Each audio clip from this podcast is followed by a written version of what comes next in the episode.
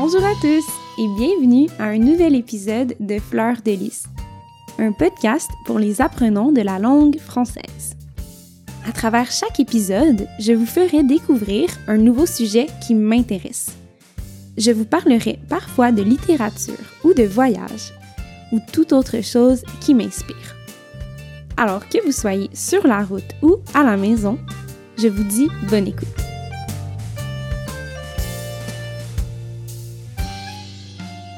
Dans l'épisode d'aujourd'hui, je vous donne des conseils en tant que Sarina, l'enseignante de français.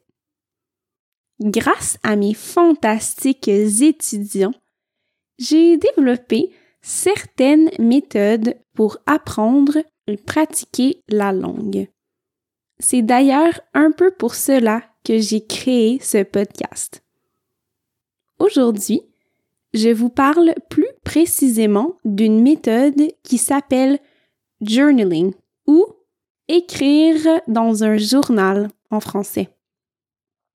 C'est un exercice que j'aime beaucoup. Depuis toujours, j'aime écrire dans un journal. Ça me permet d'organiser mes idées et me relaxer. Mais c'est aussi un moyen de s'améliorer en français. Ce qui est vraiment génial avec le journaling, c'est que ça permet de prendre le temps d'assimiler le matériel que tu connais. Lorsqu'on pratique la conversation, notre cerveau fonctionne très très rapidement. On doit penser rapidement et c'est peut-être stressant. Je crois personnellement que c'est important de parler notre langue cible, c'est-à-dire la langue qu'on veut apprendre, le plus souvent possible. Mais écrire est surtout un bon moyen de prendre le temps.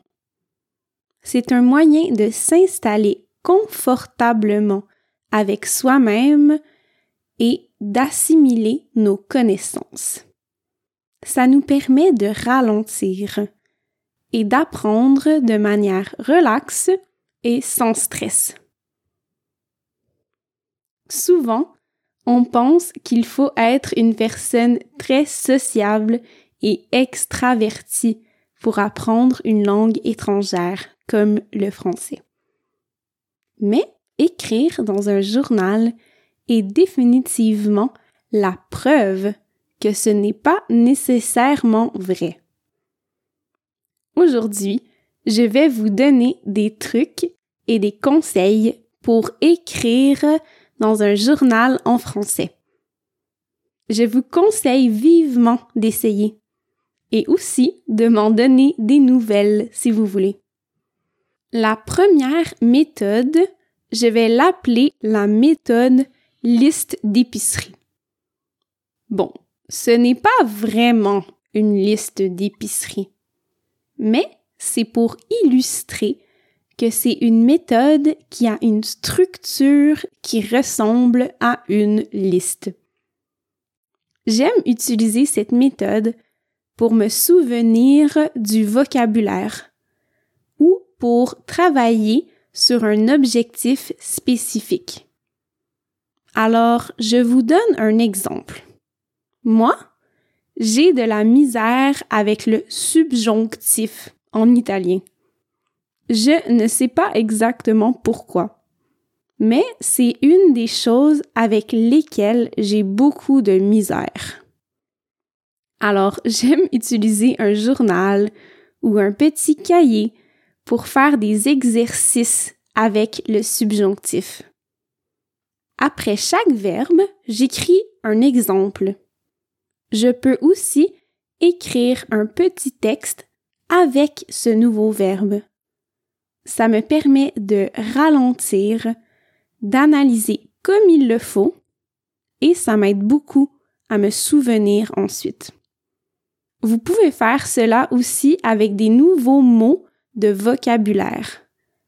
Par exemple, après avoir regardé un film ou bien écouté un podcast, vous allez sûrement avoir appris des nouveaux mots en français. Je crois que c'est une bonne idée de les prendre en note dans un journal et après, pourquoi pas écrire une petite histoire. Ça peut être cool, je crois.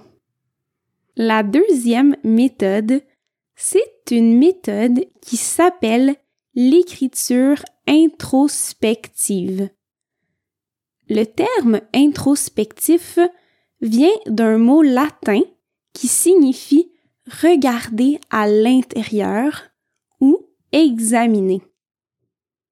Donc, introspectif veut dire de regarder à l'intérieur de soi-même.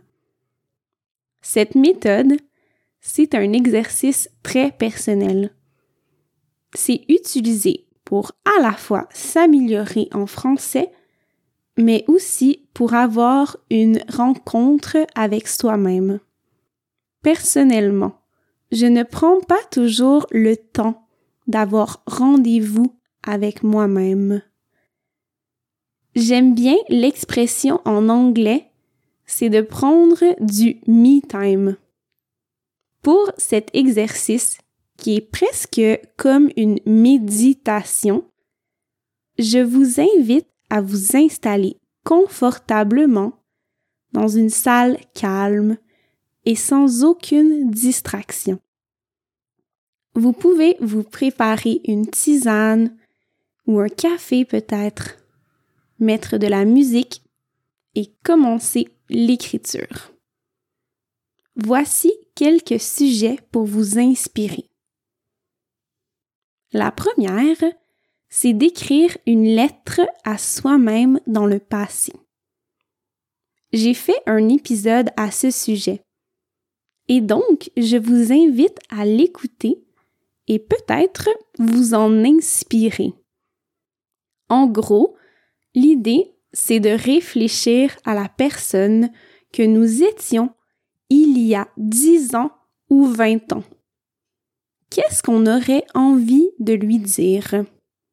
Peut-être un conseil ou peut-être un mot d'encouragement.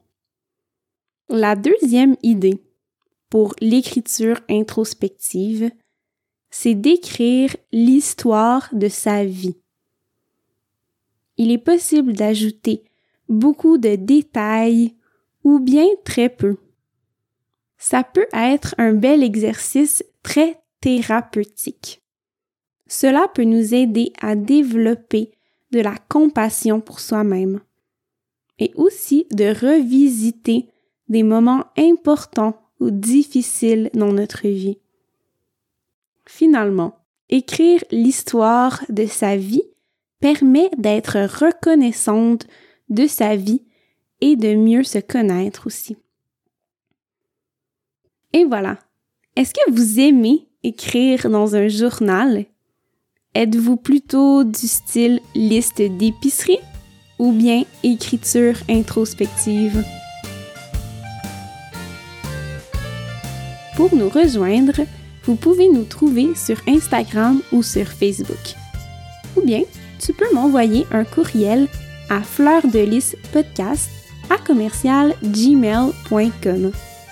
Pour encourager le podcast, tu peux aussi laisser un commentaire sur iTunes ou bien devenir membre de notre communauté Patreon. Bonne semaine et à bientôt!